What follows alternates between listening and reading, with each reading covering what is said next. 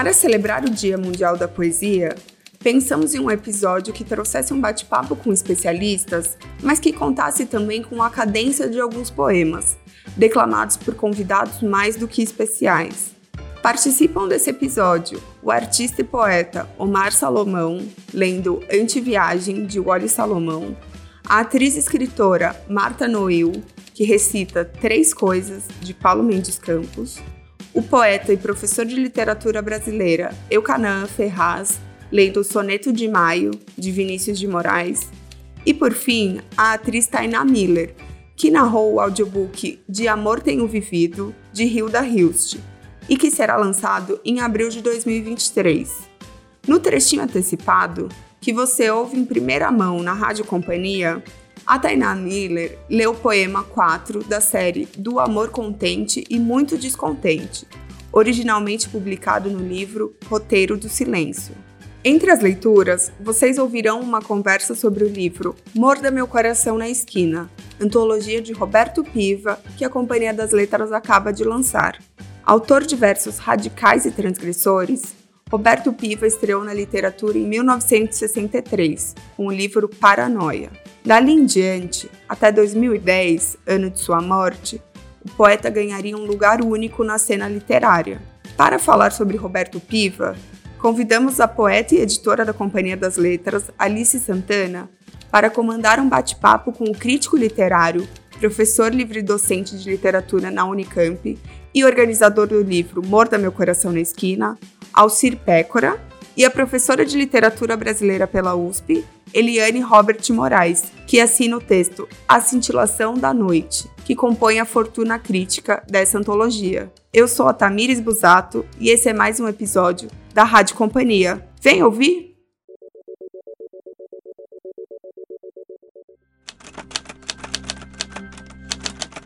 Toda viagem é inútil, medito à beira do poço vedado.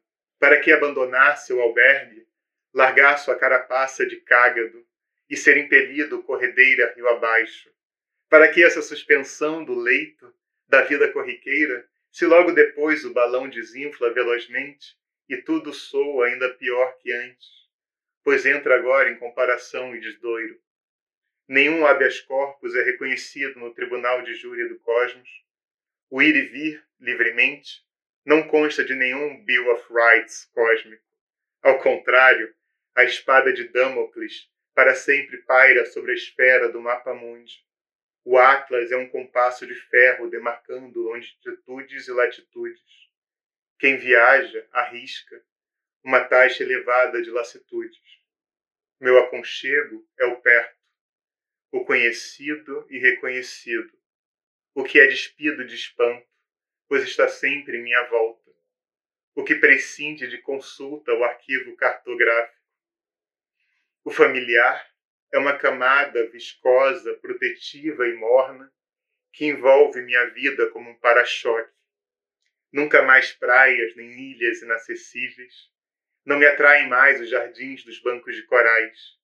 Medito à beira da cacimba estanque, logo eu que me supunha amante ardoroso e fiel do distante, e cria no, pro, no provérbio de Blake que diz: Expect poison from standing water, ou seja, aguarde veneno da água parada, água estagnada, secreta veneno.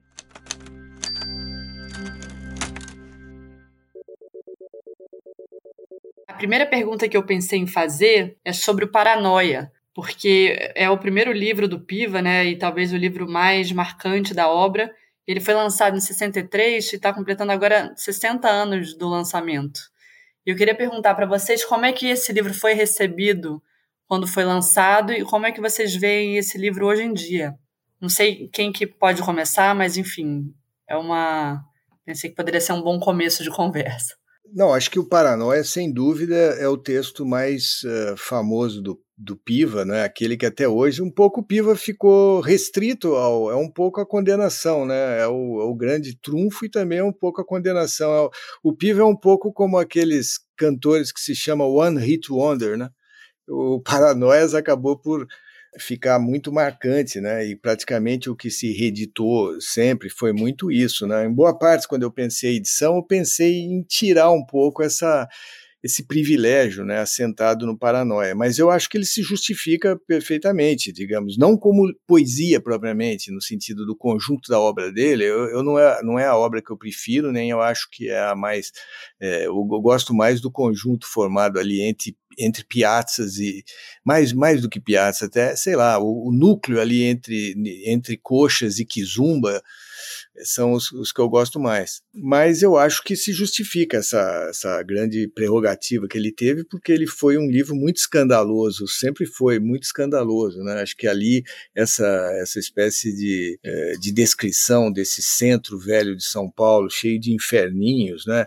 Com, com a prostituição, com os homossexuais, com os garotos de programa, essa coisa assim, um pouco, essa São Paulo suja, né, que ia muito contra a, a ideia que se tinha um pouco da cidade, né, que era ainda uma cidade um pouco vetusta nos anos 60, né, quer dizer, era uma outra cidade, como disse o Hugo, já, né, o Giorgetti. Né. Então eu acho que teve esse lado de impacto, um impacto muito associado a essa vida meio marginal que ele, que ele narrava. Não, não sei se é exatamente sobre a poesia, sobre as formas poéticas. Eu acho que isso ainda é pouco estudado no Paranoia.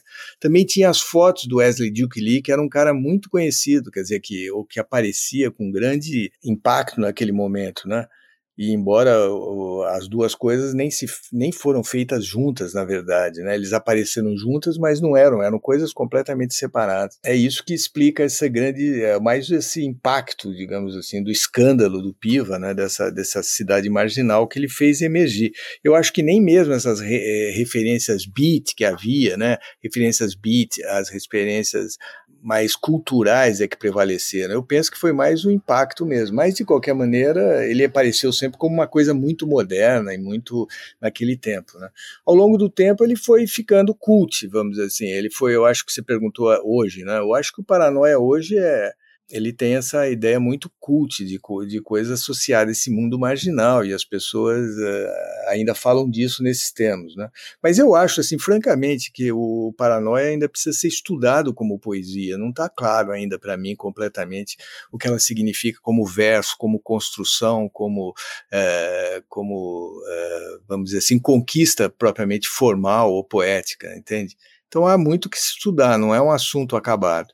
Bom, eu dar o meu pitaco aqui, concordo com tudo que o, o Pécora disse. E eu, eu, li, eu reli há pouco tempo agora, até em função dessa coisa de estar tá saindo, né? A edição eu não tinha, não tinha ainda a edição que vocês organizaram, que está linda, mas em função de um texto que eu estava escrevendo e queria citar o Piva, eu fui em Paranoia e eu fiquei muito surpresa. Né? Vou dizer uma coisa assim bem impressionista, concordo inteiramente com o Pécora que a gente ainda precisa, né? a gente assim em geral, né? não, eu acho que não serei eu, não sei você, Pécora, mas que a gente ainda precisa olhar agora aquilo como poesia, né? porque Paranoia foi uma performance, né? num certo sentido, e, e com esse sentido de escândalo, né? Então, com, não, é um livro que ele tem assim um lado que a gente poderia chamar de datado, né? porque ele marcou muito aquele momento, né? Com, quer dizer, ele, ele representou ali um, um, não, uma coisa paulistana, brasileira, né, da pauta libertária né, dos anos 60. Então, aquilo pegou muito, né? Agora, eu achei interessante, eu nem sei falar do que, que o livro representa hoje, mas eu achei interessante reler, porque eu descobri coisas assim que eu, há muitos anos atrás, jamais uh, falaria sobre paranoia. Por exemplo, eu acho que é incrível um jogo que ele faz ao longo do livro todo, né? Dessa coisa assim muito escandalosa, né? muito libertária, muito solta, é um negócio de uma putaria ali o tempo inteiro, e de repente há momentos nesse livro que são de uma delicadeza E, por exemplo, não é quando ele, a, a, o, o, poema que se chama No Parque Ibirapuera, não é que ele vai evocar o Mário de Andrade, aquilo é tão delicado, ele é tão amoroso e delicado para com Mário de Andrade, o poema todo.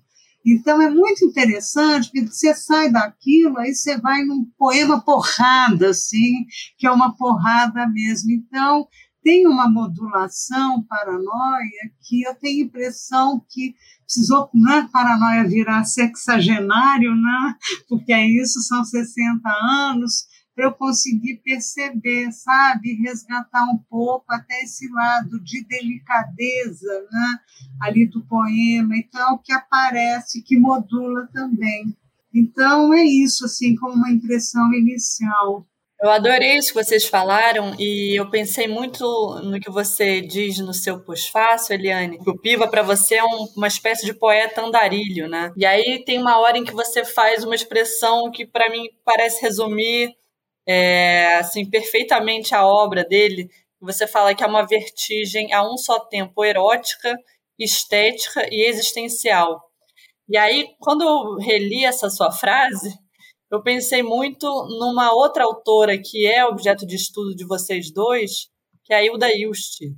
É, fiquei pensando se teria uma relação direta entre a obra, obra do Piva e a obra da Hilda Ilst. Eu tenho algumas suposições aqui, mas eu queria perguntar se vocês conseguem ver alguns traços em comum ou se não, não tem nada a ver. Mas enfim, fiquei pensando que essa vertigem que combina tradição e erudição é, com uma coisa libertária, se isso poderia ser uma chave para ler esses dois grandes poetas. Eu já até fiz essas, essas uh, em alguns outros lugares, eu não me lembro mais onde, mas eu já, já, já, já me perguntaram e eu mesmo já pensei algumas vezes sozinho uh, nesses, dois, nesses dois caras. Né? O que eles têm de fato em comum é que eram duas figuras completamente fora de, do eixo, né? Quer dizer, eram dois caras completamente assustadores, cada um a seu modo. Os dois me metiam medo, assim, francamente posso dizer, o, os dois incomodavam, né? Embora eu fosse muito mais amigo da Hilda do que do Piva, o Piva era um tipo mais agressivo, ele era um cara forte, ele fazia musculação, não sei se vocês sabem, ele era muito forte, assim, tinha um, um, um tipo de cara meio pugilista, assim, com uma cara meio uh, muito mal encarada. Então, de fato, não era muito fácil se aproximar dele. E a Hilda era o contrário, era uma lady, assim, uma mulher super elegante, requintada e tudo mais, mas ao mesmo tempo capaz de dizer coisas absurdamente brutais nas situações mais públicas. Né? Então, os dois eram muito assustadores e você tem razão na pergunta. Os, os dois eram muito fora do, daquilo que era um comportamento adequado. Né? Tanto é que eles não eram chamados para o departamento Ninguém chamava a Hilda para conversar no departamento. Quem mais chamava a para conversar na Unicamp era o pessoal da física e tudo mais que estava que gostava, porque ela, no meio do, do, do, pessoal de literatura, ela desafinava muito, né? Também ambos estavam um pouco fora, a Hilda mais do que o Piva, né? Fora do, daquilo que era predominante propriamente na, na crítica brasileira do período, que era o eixo, vamos dizer assim, modernista paulista. Os dois estavam mais ou menos fora porque o Piva tinha esse negócio do sexo em primeiro lugar, né? esse lugar da, da, da, que, a, que a Eliane chamou da putaria, isso tudo em primeiro lugar, um mundo meio pornógrafo, assim, né? E que estava muito fora de um universo em que era muito pudico da universidade, né? As pessoas eram absolutamente pudicas no, no, no relacionamento pessoal, então isso era bastante fora e era, e era, e era sentido como uma coisa agressiva, não era. E a Hilda vivia num mundo que parecia completamente estranho, né? Fora do Brasil, pensando em referências, sei lá, hebraicas e, e místicas o Piva nessa época era menos, a gente está ainda no, mais ou menos no horizonte do, do Paranoia, menos, mas depois, ao longo da evolução da obra, ele se tornou cada vez mais, como ele chamava, é, xamânico, né, e de etnopoesia e tudo mais, então ele também mergulhou nessa espécie de, vamos chamar de esoterismo, que na Hilda já era um pouco evidente desde o início. Mas, é, pensando objetivamente na poesia deles, eu acho que elas são bastante diversas, né? É uma poesia bastante diversa. Por exemplo, a poesia da Hilda ela tem como, como base, ela tem uma referência muito forte na poesia na poesia mística do século XVI e XVII ibérico, né, San Juan de la Cruz e tudo mais, essa primeira poesia, toda a, a construção poética dela um pouco se baseia nesse tipo de, de, de, de, modelo, né. O caso do Piva, ele entrar, o modelo dele, é, além dele, ele, vamos dizer assim, você tenha é, sobretudo, vamos dizer assim, uma filiação maldita do romantismo, né, uma coisa mais século XIX que predomina. Embora isso também se contraponha com um modelo que é fundamental para ele o tempo todo, que é talvez estrutural, diria estrutural na poesia dele, que é o Dante é uma coisa clássica, mais italiana, né? mas, mas muito reflexiva desse ponto de vista, e eu acho que também, pensando, vamos dizer, na, na, na própria poesia, o, a forma como ela se organiza é, é bastante diverso. Mas eu acho que no, no, os dois são dois caras que desafinam completamente esse eixo principal, vamos dizer assim, da crítica uh, brasileira, especialmente paulista, pensada a partir, sobretudo, do Mário de Andrade. Né? Embora ele tenha, como disse a Eliana, a referência do Mário de Andrade, mas o Mário de Andrade dele é, uma, é o Mário de Andrade gay, é, louco, né, lisérgico, é um, um Mário de Andrade frequentador do centro. Hoje é, é perfeito admissível. Muita gente está escrevendo um livro mostrando esse lado outsider né, do, do Mário, mas, né, digamos assim, no contexto universitário da época, parecia completamente estranho. Ah, bom, sobre Hilda e Piva, né, eu acho que nos reúne aqui, né, a Pécora e, e, Alice também, né, porque andamos trabalhando né, com esses dois autores, mas eu tinha a impressão, né, assim, sensível, completamente contrária da Hilda e do Piva com relação à minha pessoa. Né? A Hilda eu vi uma vez só, só estive uma vez com ela, então ah, eu achava a Hilda, achei a Hilda mais agressiva. E o Piva não era nada agressivo, a gente se encontrou algumas vezes. Eu tenho a impressão assim que entre ele e eu passava ali um Marquês de Sade, né, pelo qual ele sempre teve muita simpatia. Tem poemas que são muito bons, não é? Porno samba para o Marquês de Sade, quer dizer, vira e mexe, Sade aparece. Então, eu achava assim, até pelo contrário, eu achava ele muito engraçado, né? Com, ele me mandava muita coisa pelo correio. Na época eu morava num prédio e ele assim se dirigia a mim como, né, num envelope em letras imensas, a Marquesa Robert Moraes e tal, as pessoas do prédio assim, ficavam impressionadas com meus títulos de nobreza, e ele sempre estava me mandando alguma coisa, e então, eu acho que é até gozado, né? Dizer, tem, é, é isso um pouco também que eu li na Paranoia que eu estava dizendo, assim, tem um lado muito amoroso na poesia dele, lá no meio dessa coisa agressiva escancarada, escandalosa, tem um lado tem um lado amoroso. Eu acho que, quer dizer, nisso, encontrando com a Hilda, que também tem, né? mas assim são muito distintos, né? Isso eu acho também. São muito distintos e em muitos aspectos com relação também ao ambiente da crítica brasileira. Eu acho que como Alcir mostrou, tem assim uh, tem muita afinidade. E hoje eu vejo como uma afinidade maior, tanto na poética do Piva quanto na da Hilda, é assim um, um, uma ideia de absoluto, né? que eu acho até que a crítica com um pé muito forte, assim, não pouco na coisa experimental do modernismo, sobretudo aqui em São Paulo, ah, tinha um certo preconceito, né? Eu, eu, me lembro que muitas vezes eu ouvia essa coisa da Hilda, né? Ah, é geração de 45, é não sei o quê.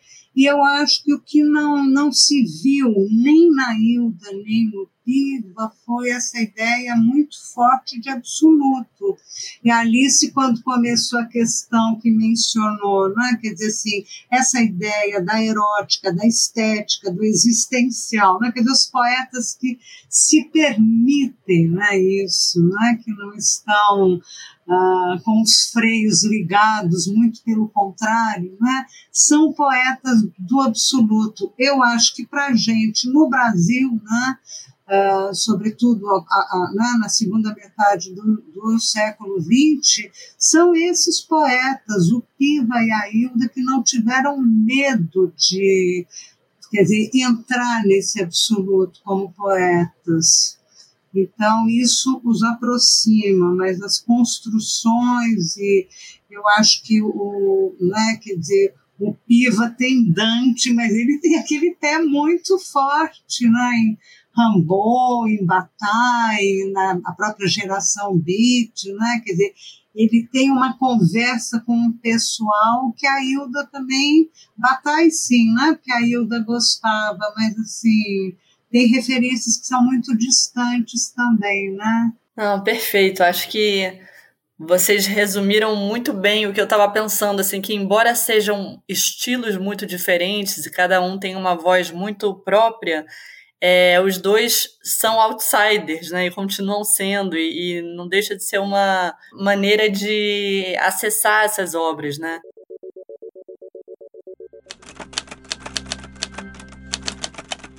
Três coisas. Não consigo entender. O tempo, a morte, teu olhar. O tempo é muito comprido, a morte não tem sentido. Teu olhar me põe perdido. Não consigo medir o tempo, a morte, teu olhar. O tempo quando é que cessa?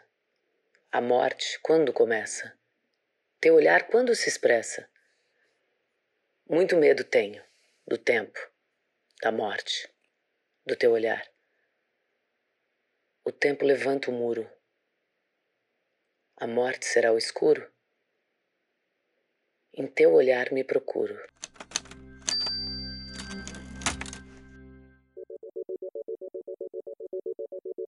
E a gente mencionou antes de começar essa conversa é, o título do livro. Eu queria perguntar agora especificamente ao Pécora como é que foi é, organizar essa edição. Você já tinha trabalhado antes nos livros do Piva pela editora Globo, é, quando você organizou em três volumes.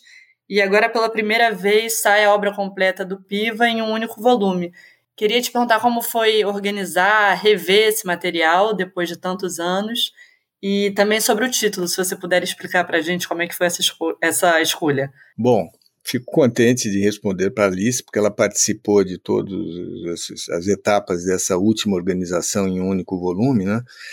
E ela, de fato, uh, começa com uma. a, a partir de um, de, um, de um de um ponto já bastante conquistado, que foi a edição da, da Globo, né, que foi muito trabalhosa, muito mais trabalhosa que essa, né, porque ali ele tinha que reunir os poemas do, do Piva, tinha que tentar uma primeira uh, forma de organização, uma aproximação, inclusive a escolha dos intérpretes, né, do que eu, que eu gostaria de colocar lado a lado com a obra dele, né, que se manteve na primeira edição e agora, e, e naquele momento eu pensei bastante para escolher as pessoas, porque eu queria que fossem gente que realmente tivesse a ver com aspectos essenciais da, da poesia do Piva. Né?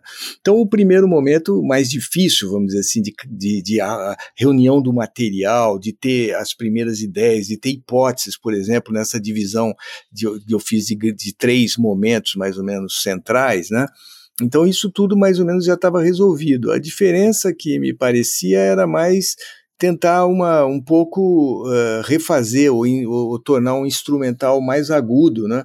tanto do ponto de vista das informações, que esse, esse, esse volume tem várias outras coisas, né? tem também a indicação de obras que pudessem é, tem uma bibliografia, tem sugestões de filmes, né, de documentários e tudo mais, como também tem uma, uma tentativa assim de pensar o, um pouco mais tecnicamente, né, cada uma dessas etapas. Ali na Globo eu fiz mais uma coisa mais, vamos dizer assim, mais, eh, não diria genérica, mas uma coisa mais as, de, de interpretação mais um pouco menos é, concentrada do que eu fiz agora, com um pouco mais de aprofundamento em cada uma das partes, né? Mas é, isso basicamente foi. Quanto ao título, né? É, o título foi engraçado porque essa história do título é decisiva, não parece, mas sempre é porque quando eu estava fazendo a primeira edição do Piva, né, com ele em vida, é, a questão era também a mesma coisa, quer dizer, dar títulos para aquilo que eu tinha reunido como supondo ser uma unidade, porque eu propus ao Piva esses três livros, né, supondo justamente três é, focos nucleares da poesia dele. Eu não tinha a menor certeza se o, se o Piva ia aceitar isso, não foi, eu fiz uma divisão completamente diversa do que as pessoas falavam, né?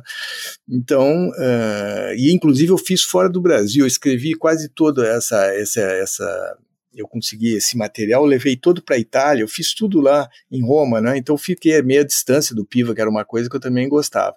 Mas depois, quando eu preparei, eu mostrei tudo pro Piva, né? Eu não sabia o que ele, como ele ia reagir, mas ele reagiu assim de uma maneira muito favorável, topou todas as coisas e fez esses títulos para cada um dos romances, né? Que a gente até porque era dele aproveitou graças também à sugestão da Alice, porque eu não, não sabia exatamente se nós deveríamos manter aqueles títulos que ele deu intermediários para esses, esses núcleos, vamos dizer assim, de construção que eu considerei é, central.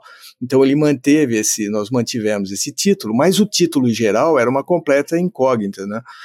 E aí eu propus vários, né? Eu comecei o o, o, título que eu mais, a partir da interpretação mais é, nuclear que eu tinha feito do conjunto da obra, que era essa ideia de uma espécie de uma epopeia bélico-amorosa, né? Quer dizer, uma coisa que era ao mesmo tempo muito guerreira, o tempo todo tem guerra no Piva, e ao mesmo tempo tem uma questão amorosa que é evidente, né? E que, na verdade, penetra todos esses lugares de combate. O núcleo do combate, na verdade, é a relação amorosa. Então, uh, eu tinha pensado, e o título que eu tinha imaginado é, é o que, é, acho que, não, na verdade, ficou para mim, que eu coloquei no meu, no na minha, uh, digamos, na epígrafe do meu texto, que é Chovia na merda do teu coração. Eu sonhava em ter esse título, né? Chovia na merda do teu coração, que era a coisa, digamos, desses afetos, mas ao mesmo tempo que, que era um mundo que te jogava de alguma maneira também para o lixo e para todos os lugares, né? Então isso eu coloquei afinal na minha epígrafe, né? Mas depois falando com a Alice, né? Isso aí pareceria muito violento talvez para um título, né? E aí eu sugeri muitos títulos para Alice, muitos, muitos títulos. O, o, o, Piva, se vocês decomporem esses versos, os versos são sensacionais. Cada um deles são pequenos achados.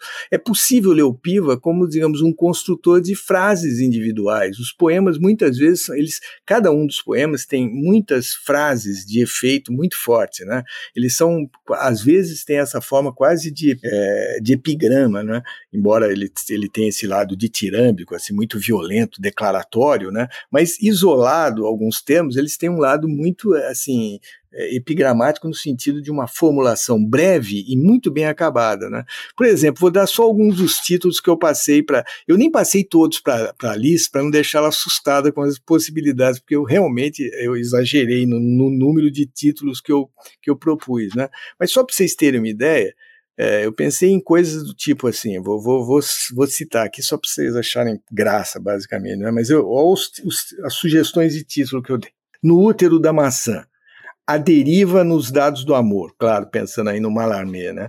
Mas a sombra das, das cuequinhas em flor, aí é o Proust que está no jogo, né? Anúncio de tempestade, é, gorilas tântricos, também tem a ver com essa mesma coisa dúbia, né? Gorilas tântricos. Uma outra hipótese que tem num outro verso, porque esse verso da merda aparece muitas vezes, né? Um outro que ele faz aí, aproveitando o, o, o hino, é Estamos na merda gentil. O outro, Transistor Canibal. Isso isso é um nome fantástico para uma banda de rock, né? Que o Piva tinha grande interesse. Uma banda punk, né? Transistor Canibal. Tudo começa, uma outra que eu tinha pensado é tudo começa agora num ritual lento.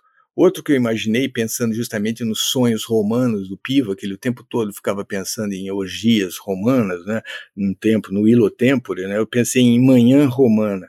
Outra, é, justa, esse, essa hipótese, o humor do meu coração na esquina, por acaso era o décimo título que eu tinha alinhado mas não foi o décimo que eu mandei para a Alice, né? Mas tem tantos, eu não sei nem como falar para vocês, né? Eu, um outro, prefiro você bem louco, ou São outro, São Paulo acorda em suas coxas, outro, Parque da Amargura do Amor, ou outra, Rajadas Paulistanas, ou outra, Blasfêmias Eróticas. Esse aqui eu achei que podia ser uma coisa muito central. Olha, Blasfêmias Eróticas, Heróicas e Assassinas Coração Anarquista, outro dele, né? Ou então é, Ver a Vertigem de Perto, né? outro dele, é, uma outra ótima, mas essa era muito cifrado, obviamente não dava, mas em alguns, em alguns grupos seria um título ótimo, assim, O Inferno de Dante é um Paraíso.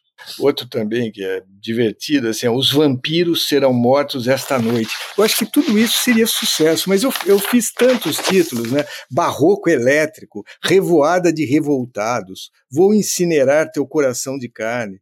Então, são tantos os títulos, são tantas, tantos versos extraordinários. Todos esses, esses títulos supostos são todos basicamente tirados dos versos com mínimas modificações, entende? Então vocês podem ver como são versos declaratórios, né, com quanto impacto e o interesse que essa poesia tem na formulação breve. Né? Embora muitas vezes eles pareçam assim descarrilados, como se fosse uma coisa irracional ou, ou solta no ar, né? vocês vejam como ele, ele é cuidadoso em cada uma das fórmulas. Né? Então é basicamente isso que eu passei para Alice, e eu, só que eu reduzi isso, né? Uma hipótese aqui, a Eliane até falou, uma das que eu, que eu pensei, olha só, pôr no samba. Mas eu achei que isso trairia, por isso acho que eu nem coloquei essa para Alice, porque ele não, não, não, ouvia quase, ele não ouvia quase samba, ele ficava, ele teve durante alguma fase dele que ele estava bem punk, inclusive ele foi, ele, ele trabalhava com algumas bandas em São Paulo como produtor, né? Acho que a mais famosa delas é o Made in Brasil, né? Então, e outra, por exemplo, Tesão e Calma. Essa eu achei que era também engraçado. Enfim, sonhos tribais, são coisas assim. Ele tem manadas de relâmpagos, ele tem é, frases admiráveis assim o tempo todo. Então eu fiquei com muita dúvida, juntei um bocado, fiz um grande esforço de corte e passei para para Alice, que por sua vez passou para mais outras pessoas e acabou no, no Morda Meu Coração na Esquina, que eu acho é, bastante interessante também sobretudo por essa relação com a rua, né, com essa coisa da rua, o morder, tinha que ter esse lado violento do Piva, porque tem o lado do coração, da afeição, do amor, né, e essa coisa do morder, essa epopeia que eu chamei bélico-amorosa. Pécora, eu adorei você repetindo os títulos. Eu também, viu? Adorei. A gente te ouvindo agora, você foi criando um poema é também. Os versos foram se justapondo ali. Juntar tudo isso. Quer dizer, a gente te ouvir deu um sentido da obra dele toda, né? aparece lá o romano com a merda, com isso, com aquilo, ficou genial. Olha, olha essa, Eliana, só que eu me lembrei. Olha aqui, essa aqui, ó, orgasmo coletivo e crueldades cristalinas. olha que divino, né? Que divino. Acho que a gente vai ter que fazer vários proibidões agora dessa edição, com os títulos que não foram escolhidos, mas que são incrivelmente assim, no ponto, né? É, isso dá uma ideia mesmo, né? Assim, também ele é um celeiro de imagens, assim, não é assim uma coisa sem cessar, né? Isso tá ali, eu adoro. Também, da obra do Piva eu gosto da mesma coisa que você, assim, é ali que zumba, né? Coxas e tal.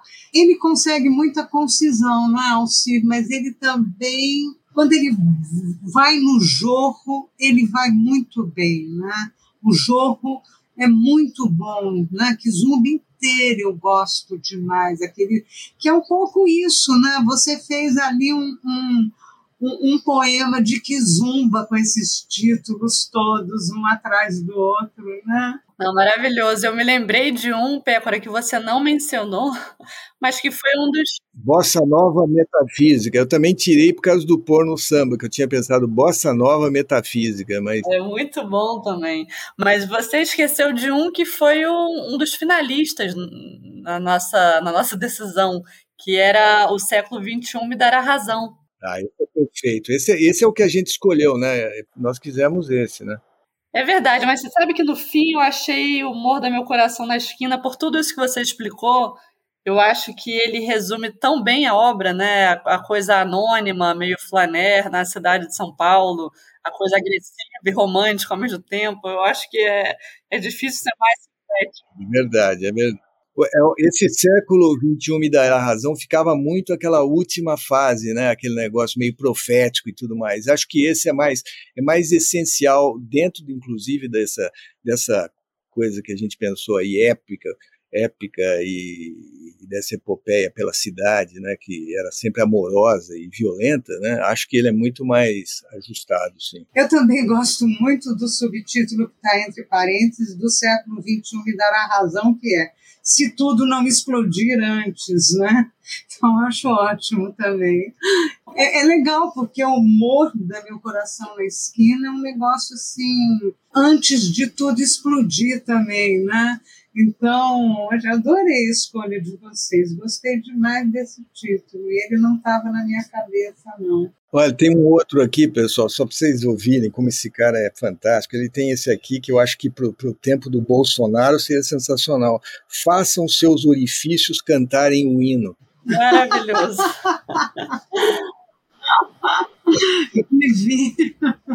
e o outro também, geleia genital.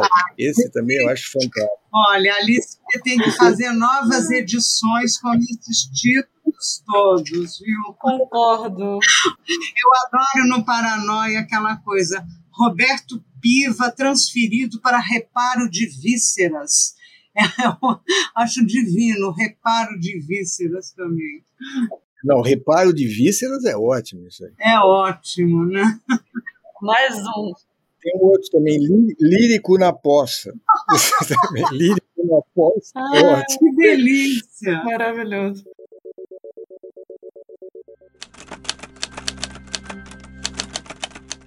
Soneto de Maio. Suavemente maio se insinua por entre os véus de abril, o mês cruel e lava o ar de anil. Alegra a rua, alumbra os astros e aproxima o céu. Até a lua, a casta e branca lua, esquecido o pudor, baixa o dossel e em seu leito de plumas fica nua a destilar seu luminoso mel. Raia a aurora tão tímida e tão frágil que através do seu corpo transparente dir-se-ia poder-se ver o rosto carregado de inveja e de presságio dos irmãos Junho e Julho, friamente preparando as catástrofes de agosto.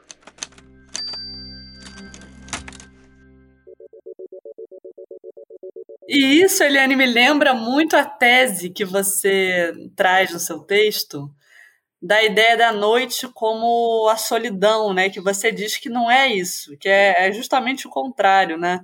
Eu queria te perguntar sobre essa ideia, é isso que a gente está falando das, dos opostos na obra do Piva, como é que eles aparecem, né? Que você falou do romântico e da putaria ao mesmo tempo. É, como é que é essa noite do Piva que não é solitária? Como é essa noite? É, justamente, né? Quer dizer, eu acho que a noite do Piva não é não é a noite exatamente romântica, né? apesar de uma vinculação que ele tem à estética romântica e tal, porque é uma noite que muitas vezes é uma noite no dia, né?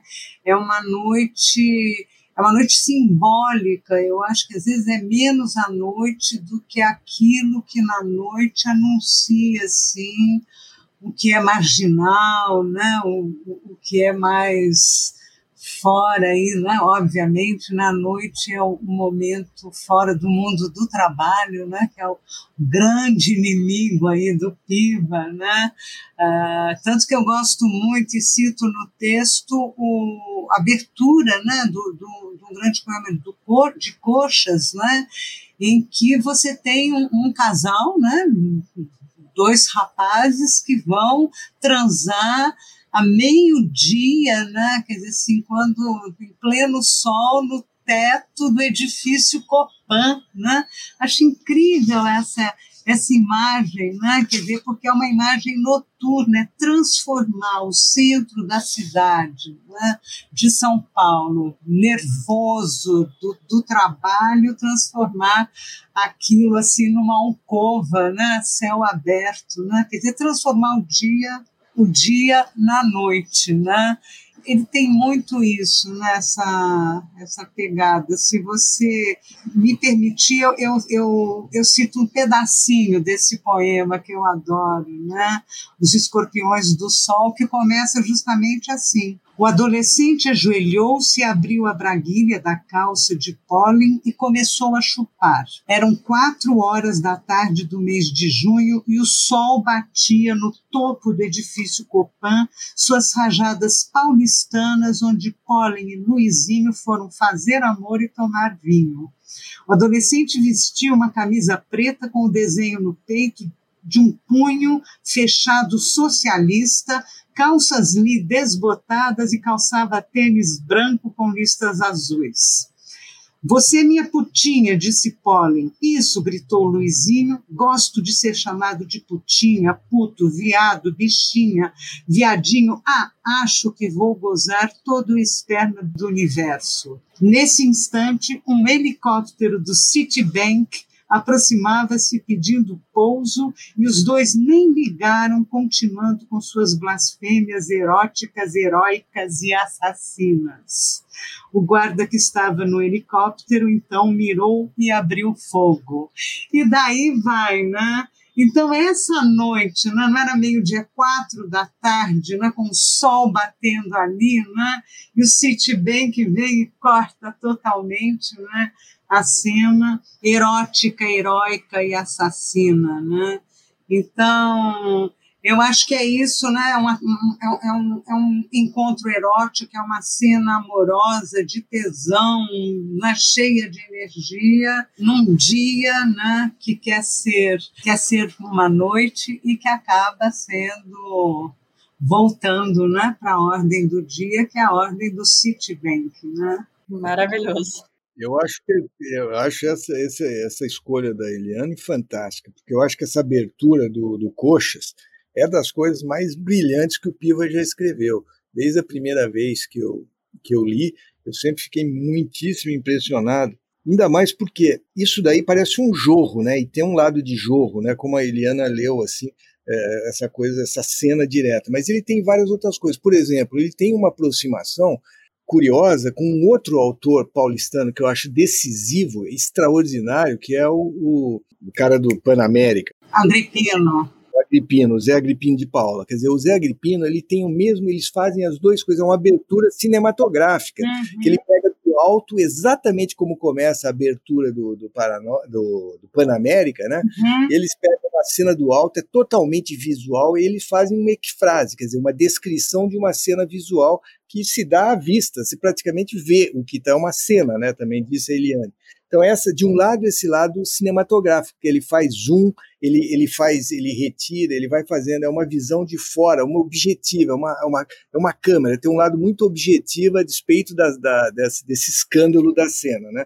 Mas depois tem também a, a própria construção, não sei se fica muito chato falar isso aqui, mas tem um lado técnico aqui, né, uma, um ritmo muito determinado aqui que eu acho extraordinário, porque ele, ele escreve como se fosse uma prosa quase. Isso é solto, é solto como se ele estivesse escrevendo uma prosa qualquer. No entanto, se você fizer a marcação, uh, vamos dizer, gramatical, né, uh, você vê que tá, a coisa é sensacional, porque ele falou: o adolescente ajoelhou-se é um, uma redondilha maior, né? Sete versos claros. Depois ele diz: abriu a braguilha da calça de pólen. Dá 11 ou 12, dependendo da cantagem, ou seja, um alexandrino, que é o verso mais, é, vamos dizer assim, careta que tem, né? Um verso claramente também associado ao, ao, ao um romantismo aí, vamos dizer, parnasiano, né? E depois, e começou a chupar de novo um redondilho, né? Um redondilho, uma redondilha maior aqui de sete. Depois um outro alexandrino. Eram quatro horas da tarde do mês de junho. Depois ele diz e o sol batia no topo do edifício. Você pode, se contar edifício, dá exatamente outro alexandrino. E aí ele diz Copan, que é o nome Copan. Copan dá uma, um, uma, uma, uma, um corte no verso que é sensacional, porque depois vai refazendo isso. Suas rajadas paulistanas, onde Pólen, onde Pólen e Luizinho foram fazer amor e tomar vinho. Dá de novo uh, dois alexandrinos. Ou seja, agora, fora isso, só para vocês perceberem o grau de habilidade do Piva, tem coisas aqui dentro, tem uma enorme quantidade de rebatimentos. Né? Por exemplo, olha só, ele diz assim: parece que não tem nada, que não tem rima, não tem verso, não tem coisa nenhuma, mas olha só, era, era quatro, mês de junho, né, quatro horas do mês de junho, aí diz assim: olha, é, junho, e isso daqui está junto com. Vinho, olha, junho, dá com vinho e com Luizinho na verdade, né? tem vários ecos aqui dentro. Né? O Batia com edifício, né? com edifício. Né? Paulistanas onde pólen. Obviamente ele está fazendo aliterações aqui. Né? Então tem muitos rebatimentos internos que mostram assim o grande, o grande cuidado poético. Quer dizer, não, eu acho que a ideia de um poema em prosa aqui é completamente equivocada, se, como se diz normalmente. Eu acho que aqui é claramente um poema uma poesia que busca os recursos da poesia o tempo todo e que na verdade se dispõe de uma forma que não é que não é banal. Então isso eu acho que mostra claramente a grandeza da poesia do Piva, né? Pécora, eu gostei que você comentou do Agripino e a gente vai publicar também o Panamérica. A gente está preparando uma nova edição e tem tudo a ver mesmo.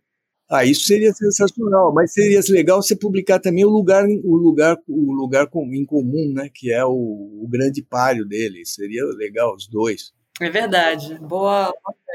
Mas o Agripino tem uma enorme quantidade de coisas ali, se vou te falar, inéditas, inclusive, né? O Agripino ter, seria o caso de esse cara merecia um estudo. Ele, é, ele, é, ele, é, eu acho que ele é admirável como escritor. Se bem que o Panamérica, aí nesse caso, eu não discordo. Eu acho que ele é, ele é o mais conhecido e é o melhor mesmo. Sim, é, eu acho que sim, tem uma atmosfera cult, né, em torno desse livro, mas realmente é uma relação muito direta, né, entre o poema que a Eliane citou e a coisa cinematográfica do Panamérica, né, que você parece que está ali numa câmera... Nossa, é incrível. É, no alto, né, vendo a cidade, tem tudo a ver mesmo. Exato. E Eliane, eu queria fazer uma pergunta específica que você fala, você no seu texto diz que eu vou citar exatamente como você diz. Você fala tudo é sexo na poesia de Piva. E aí eu queria só puxar para coisa urbana também, né, que vocês estão destacando. Queria perguntar para você se você vê mais algum eixo além desses dois, o erotismo, é, a coisa cosmopolita, né, das mil possibilidades de encontro você tem mais alguma característica assim que, que vale a ressaltar na obra do Piva? Ah, eu acho que tem muitas. Se a gente voltasse aqui aos diversos títulos do livro, só dali, né? Uh, são tantas. Eu acho que ainda também um, um, um lado do Piva que a gente teria que parar e dar uma olhada é nesse esoterismo rebelde da poesia do Piva também. Eu acho que tem muita coisa ali, né? Pécora divide um pouco, se eu não, não tiver me lembrando bem, a, a obra do Piva em, em três eixos, não é? que são esses aqui que organizam a obra completa. E eu acho que o fato de, da, da, fase final dele né, ser marcada por um esoterismo muito estranho, porque aquilo é muito rebelde, é muito erótico e tem uma pegada que é difícil da gente compreender né, na economia toda do, né, da obra completa, que é cósmica, né? Então, esse, essa chegada um pouco né, nesse lugar cósmico, sem abandonar a marginalidade, sem abandonar essa, essa perspectiva erótica que é onipresente, pelo contrário, até nesse momento esotérico, você passa a ter uma espécie de erotismo cósmico também. Isso aí eu acho até que eu vejo a presença de Bataille, porque o Piva também foi um grande leitor do Jorge Bataille, gostava muito, e o Bataille tem isso, né, que é uma coisa cósmica, de repente e ele também chega lá, o que se liga, obviamente, a essa dimensão do absoluto. Essa poesia que inicialmente ela é mais dionisíaca, mas já está anunciando isso, né? E chega nesse esoterismo que eu não, eu acho que a gente ainda tem que parar também e ler isso, sabe, um pouco de ponta cabeça e tal. que é uma dimensão muito importante nele. Perfeito. E Pécora, eu ia perguntar sobre isso, é, sobre o xamanismo na obra, porque eu já li em alguns lugares que o Piva escrevia como se fosse uma espécie de surto, né? É, esse tipo de produção, esse estilo de inspiração, digamos assim, método de escrita, é, tem a ver com, com essa adesão ao xamanismo ou não, não tem relação nenhuma? Eu acompanhei de perto, assim, vi o Piva, né? Levei o Piva para gravar em vários lugares, inclusive levei na Unicamp. O Piva, para vocês terem uma ideia, é, ele, ele era tão, embora ele, com a Eliana ele fosse assim mais gentil, né? Pelo que eu, eu vi da Eliana, mas em modo geral ele assustava as pessoas. É, e assim, quando teve, às vezes que eu levei para a Unicamp, tinha eu tentava colocar gente do lado dele para falar, todo mundo desistia. Mas eu levava gente completamente maluca, assim, inclusive caras assim que eu, eu supunha que fossem capazes de enfrentar o Piva, mas na hora H nunca era possível. Ele sempre queria falar sozinho, ele não, não, ele não aceitava nenhum tempo determinado para fala, então ele realmente ficava sempre como estrela única, né? Mas eu levei lá por acaso aquele o Jeremy Rothenberg, que é o cara que ele cita e que é uma espécie de papa nova-iorquino lá da, da, dessa poesia etno, dessa poesia dita eh, xamânica, né, que ele também chamava de ethnopoetry. Então eu levei lá e eu achei que era completamente diverso da do Piva, sabe? Eu via, ouvindo e pensando as coisas dele, era muito diverso. O Piva tinha uma coisa curiosa nessa poesia xamânica aí, que ele tinha um lado que eu que eu tento até dar um, um pitaco aí no, no, no nosso volume, não é? que é um, um lado assim quase, é, como dizer, quase convencional. É uma cena muito completamente extraordinária, vamos dizer assim, com só elementos de ruptura. O mestre com seu com seu pênis de elefante, o discípulo que o tempo todo está sendo sodomizado, né? Todas aquelas cenas, né? O, a droga, né? Tá sempre tem sempre um elixir, né? Uma coisa qualquer, um elemento de iniciação, né? Tem o LSD, né? Tem todos esses elementos muito muito, vamos dizer, transgressores, sem dúvida, mas isso se constitui de uma maneira muito organizada, os poemas se tornam muito menores, são poemas que ficam com forma praticamente só for, uh, forma de redondilha, ele, ele, é, e ele passa a fazer uma coisa muito sistemática, coisa que não tinha nos outros. Os outros tinham um lado mais dis, dispersivo, mais vertiginoso, esse lado mais que se desdobrava, né?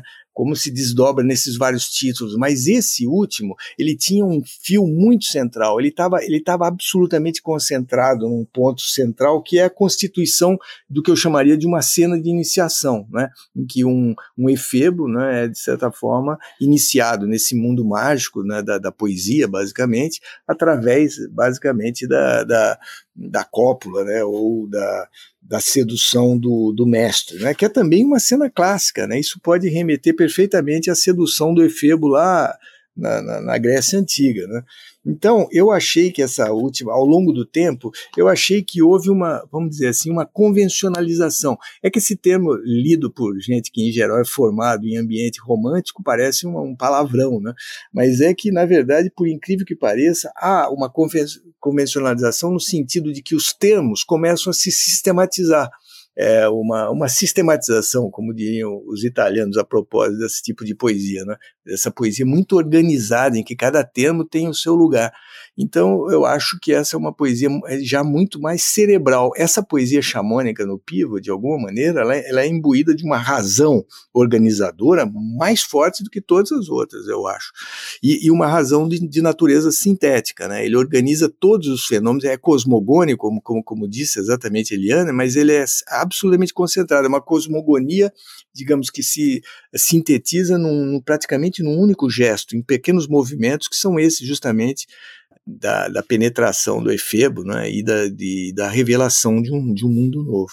Então, essa, essa poesia xamânica, propriamente, no, no Piva, para mim, é a poesia mais, eu diria assim, se eu posso falar uma coisa, vai parecer talvez blasfema em relação a ele, mas é a poesia que eu acho mais classicizante dele, né? a mais organizada, a mais sistemática, a mais sintética. Que incrível! Você concorda, Eliane? Você tem algum pitaco diferente sobre essa fase do Piva? Não, pensa, estamos pensando junto aqui. O que eu acho é o seguinte, quer dizer, como esse elemento classicizante, ele está no meio, né? desta bagunça toda também que o tempo inteiro está pulsando na poesia dele. Né?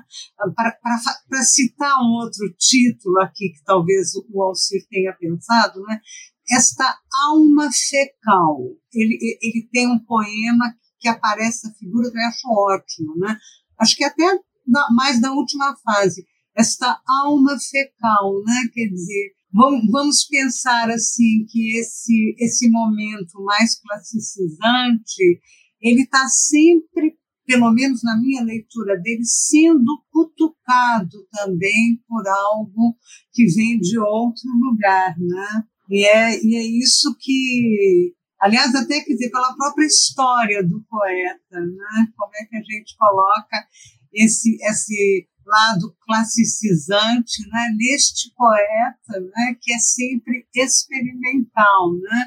Então, eu vejo assim, uma espécie de moldura que nunca permite com que aquilo seja, assim, absolutamente conservador, né, para usar essa palavra, né, é, que, que nunca cabe para ele, talvez. Né? Sim, eu diria assim, exato, Eliana, não, não tem nada a ver com conservador isso que eu estava dizendo, é por isso que eu te falei, o peso da palavra, né, o peso da palavra, vamos dizer, convencional, é muito forte, mas é o contrário, é uma sistematização de elementos frontalmente contrários à convenção, mas ele busca, mais do que nos outros lugares, uma forma de dar uma forma à organização, a um cenário absolutamente sistemático. É isso que ele não tenta nos outros. Quer dizer, os outros é uma espécie de imaginação entregue mesmo a, vamos dizer assim, às, às, às surpresas diversas da cidade.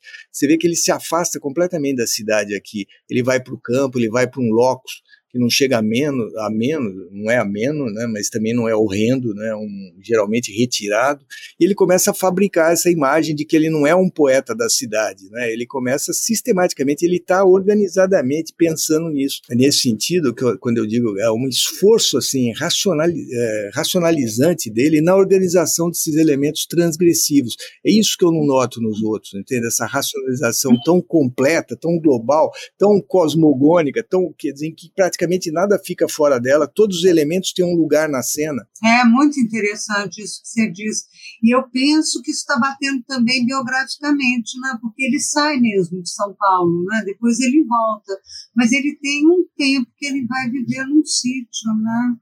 Ele vive fora de São Paulo. É quando ele entra na coisa xamânica e tal, ele, tá, ele tá, não está em Santa Cecília, ele está morando num sítio. É, eu acho aí o seguinte, aí a meu ver, faz parte da sistematização dele construir essa ideia de que ele saiu de São Paulo. Eu, vendo o Piva e conhecendo assim nas vezes, eu não acho que ele saiu jamais, entende? Na verdade, ele ele está todo tempo em São Paulo, até fiz um, um pouco assim, ele, ele na verdade todo o tempo está pensando dentro de São Paulo, mas fantasiou, vamos dizer assim, dentro essa, essa construção do poeta, né? Quer dizer, ele construiu um mundo em que ele está fora, em que ele deixou de ser poeta da cidade para ser na cidade, como ele me disse várias vezes, coisas que eu acho completamente absurda.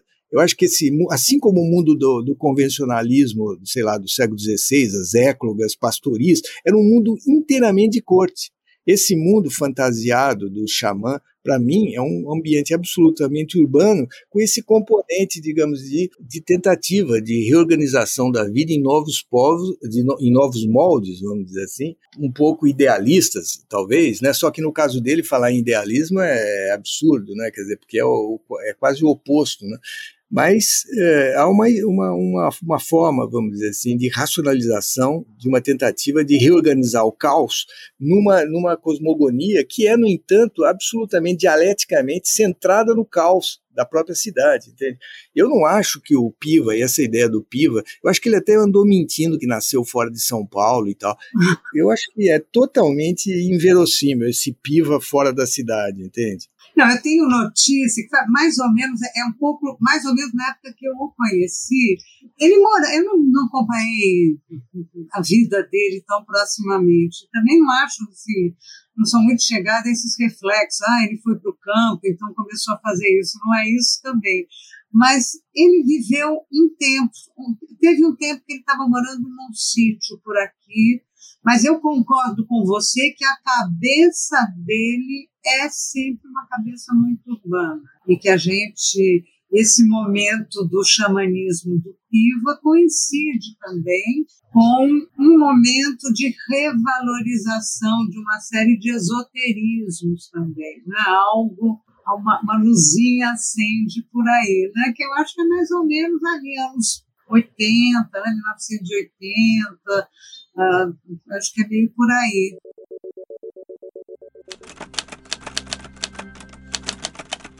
Falemos do amor, senhores, sem rodeios. Assim como quem fala dos inúmeros roteiros de um passeio. Tens amado? Claro. Olhos e tato, ou assim como tu és, neste momento exato. Frio, lúcido, compacto, como me lês. Ou frágil e inexato, como te vês. Falemos do amor, que é o que preocupa as gentes anseio, perdição, paixão, tormento. Tudo isso, meus senhores, vem de dentro. E de dentro vem também a náusea e o desalento. Amas o pássaro, o amor, o cacto? Ou amas a mulher de um amigo pacato? Amas te sentindo invasor e sorrindo, ou te sentindo invadido e pedindo amor? Sim então não amas, meu senhor. Mas falemos do amor, que é o que preocupa as gentes. Nasce de dentro e nasce de repente. Clamores e cuidados, memórias e presença. Tudo isso tem raiz, Senhor, na bem-querença. E é o amor ainda a chama que consome o peito dos heróis.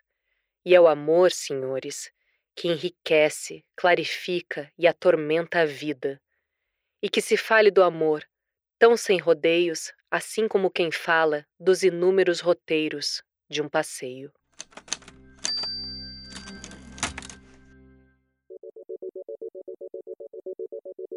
Vou até forçar uma barra para pensar na Casa do Sol da Hilda, mas aí é uma forçação danada mesmo. Mas enfim, as biografias elas parecem que tem alguns pontos é, em comum, né? Enfim, só, só curioso os dois poetas terem ido é, para fora de São Paulo, né? É isso mesmo. Eu acho que ele tem alguma coisa assim, pensei assim, gozando era uma espécie de pastoril de Santa Cecília, sabe? Uma coisa assim. Ótimo. Eu acho. A coisa da Hilda é perfeita, essa relação que você está fazendo.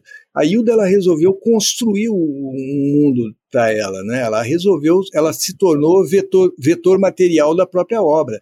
Ela começou a inventar a, poesia dentro do seu corpo e da sua e do seu entorno. Né? Ela criou esse lugar que é a Casa do Sol, com, com visitas de todo tipo de gente, né? Uma, sobretudo de mortos, né? Mas tinha também ET, tinha tinha todo tipo de coisa que aparecia na casa dela. Até acho que já falei para Eliane, uma vez eu conversei, eu conversando com ela, não tava tanta coisa que tinha acontecido. Eu tinha ido no dia acho que anterior, entre a, a, o dia anterior e aquele, tinha acontecido de tudo. Tinha aparecido Camões, tinha ido é, disco voador, tal coisa. Eu falei para ele, pô, Hilda, esse lugar aqui é, o, é mais animado do que é mais animado que qualquer lugar do mundo, porque realmente e ela um agito incrível ali no lugar, completamente no meio do nada, né? Mas você percebe que é isso, que não é que ela estivesse mentindo exatamente, não é nada disso, mas é uma construção claramente, é, não há nada mais construído do que aquela Casa do Sol, os habitantes da Casa do Sol, as pessoas que ela recebia lá, eram todo um esforço mesmo de projeção e de criação que eu acho que, que são, vamos dizer assim, uma continuação da produção escrita, né? Uhum. Incrível, uma espécie de performance, parece, né? Assim, de, sei lá, borrar a fronteira entre a vida e a poesia, né? Exato, isso. Bom, Pécora, Eliane, foi incrível ouvir vocês. Estou super feliz de ter tido essa conversa aqui com vocês. Aprendi muito e queria agradecer demais a vocês pela participação. Não sei se tem mais algum aspecto que vocês acham importante, achem importante levantar sobre a vida, a obra do Piva, ou se vocês acham que a gente deu um, um panorama é, com a nossa câmera objetiva por, por cima de São Paulo, é, não sei se foi suficiente, ou se vocês acham que vale a pena apontar algum outro aspecto, o que, que vocês acham? Eu estou lembrando aqui, mas é o, o, o anedótico a gente estava falando da Hilda, né, a coisa, eu acho que a Hilda, né, com relação às forças, né, que se ligam mais à religião e tal, aquilo era mais evidente, aparecia mais né, essa demanda dela. Mas eu lembrei-me que, na contramão total, um, papo que o, o, o, Piva, no final da vida, ele estava com Parkinson, né? então ele tinha toda aquela coisa de tremer. E um dia ele me disse o seguinte: ele disse, na época o, o Papa era João Paulo II, que também tinha Parkinson. Então ele disse assim: Olha, Eliane, você sabe por que é que o João Paulo II e eu temos Parkinson, porque a gente não suporta os cristãos. E eu achava aquilo uma coisa ótima, sabe? Como ele era, assim, absolutamente contra qualquer qualquer ideia de bom mocismo e tal, né? Quer dizer, isso é que eu acho que o Piva, eu acho que falei isso aqui, né? Quer dizer, o Piva, num certo sentido, ele pode ser pensado como um poeta datado, porque a pauta libertária ali dos anos 60, 70, ela está o tempo inteiro, né? Assim, pulsando na sua obra, né? Com drogas, como a gente falou, anarquismo, contracultura, as referências dele são muito, né? Sade, Bataille, os Beat, Rambaud, Pasolini, né? Mas eu também relendo a poesia dele, percebo como ele sobreviveu à sua geração e, e, com isso ele acabou fazendo com que os valores da sua geração também sobrevivessem. Né? Então, eu acho muito interessante hoje em que, mesmo não é, as formas libertárias uh, são muito imbuídas de um bom mocismo, eu acho assim, muito bom a gente ler o Piva para se deslocar, para dar uma chacoalhada, sabe? Num, num, certo ambiente, assim, que fica tudo muito bonzinho e tal. Eu acho que ele sempre, né, quer dizer, ele carrega ali uma força de tirar a gente desse lugar. E o Alcir disse num determinado momento aqui do nosso encontro, quer dizer, esse lugar assim de idealizações. Acho que a gente atualmente vive um momento em que há muita idealização também. E ele vem na contramão. Então, assim, o que me pega, né? Eu quero dar um parabéns para vocês, né? Para o Alcir pela organização, Alice pela edição e a equipe toda, de botar botar esse piva aqui na roda, mordendo né, nas esquinas. Então, sobre o, a, a coisa de, de, do que tem mais para dizer do Piva, Alice, eu acho que ficou claro pela conversa nossa que o, o, o, PIVA ainda tem que ser descoberta. Parece incrível dizer isso. É claro que uma parte já se conhece, uma boa parte é aquilo que Paranoia deixava claro, mas tem muita coisa que precisa ser estudada no PIVA. Por exemplo, é preciso estudar o PIVA poeta, no sentido da construção mesmo do verso, da, do, dos recursos que ele faz, as referências. Eu até coloquei uma vez um aluno para estudar as referências do PIVA, né, todas as vezes que ele refere. Não apenas referências explícitas, né, como, por exemplo, Rambo e Fernando Pessoa e todos os autores que ele cita, mas mesmo os versos, né, que são muitos e muitos versos importados de outros lugares. Quer dizer, um, às vezes tem lugares no Piva que parece quase montagem, né? Quer dizer, o processo de criação do Piva é muito rico, ele é, ele mostra um, um, um escritor com enorme repertório, ele está longe dessas coisas que a gente vê, assim, muito limitadinhas daquele universo que você, quando você percebe o recurso, você descreve a poesia, né? Quer dizer, ele é um autor realmente interessante, com muitas muitas possibilidades. E o, o que eu queria mais dizer era convidar justamente as pessoas para lerem.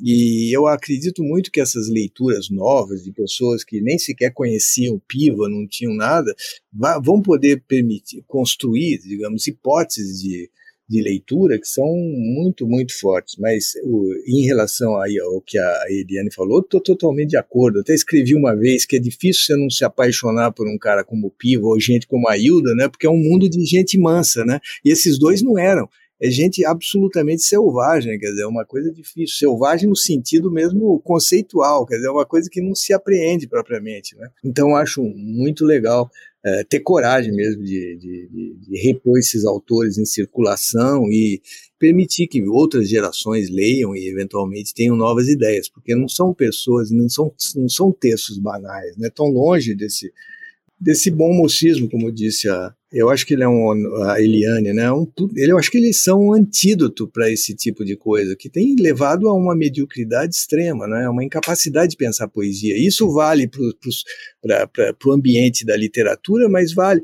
Eu vejo às vezes, eu, tá, eu tenho muito assim contatos na universidade assim com filósofos e quando eles falam de poesia, todos eles são muito edificantes. Pô, gente que fala de, de, de, de filósofo assim super importantes, sei lá, radical, mas quando fala de literatura, como fica fica kit, tudo assim, é tudo bom moço. Literatura parece assim o, uma, uma resolução dos problemas do mundo, aquelas coisas boazinhas, né? Todo, todo mundo com boa vontade, com a sociedade, com a comunidade, ninguém comete crime, todos os autores parece que resolveram as questões. O Piva está aí perfeitamente dizendo, não é essa a questão, a questão da literatura é produzir problema.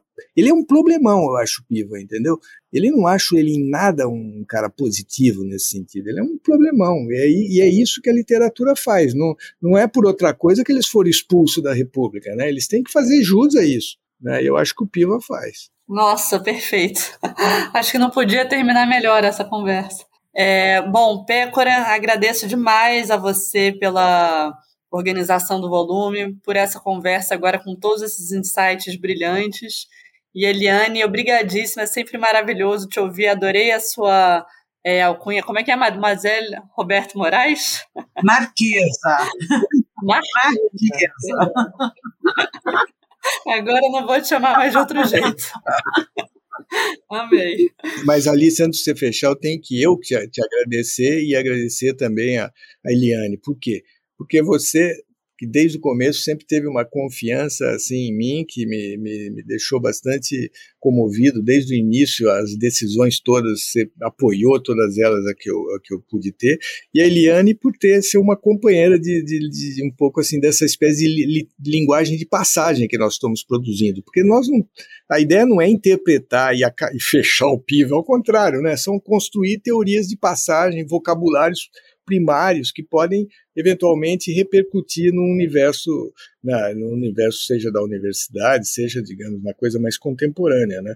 Então ter essa, essas, esses companheiros como vocês era, era o fundamental para fazer com que criasse o ambiente favorável à releitura importante do Piva, entende? Para a gente justamente tirar do, do, do ramerrão em que normalmente as poesias se enterram, né?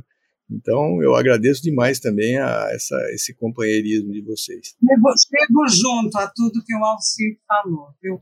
Vamos continuar traficando piva. Maravilha. Puxa, que bela conversa.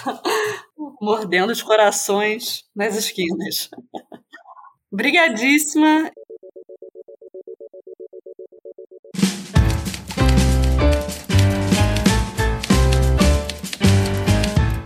Chegamos ao fim de mais um episódio. Se você quiser compartilhar um comentário ou tiver uma sugestão de tópico para as nossas próximas conversas, escreva um e-mail para radio@companhiadasletras.com.br ou pelo nosso Instagram arroba Companhia das Letras. Até a próxima!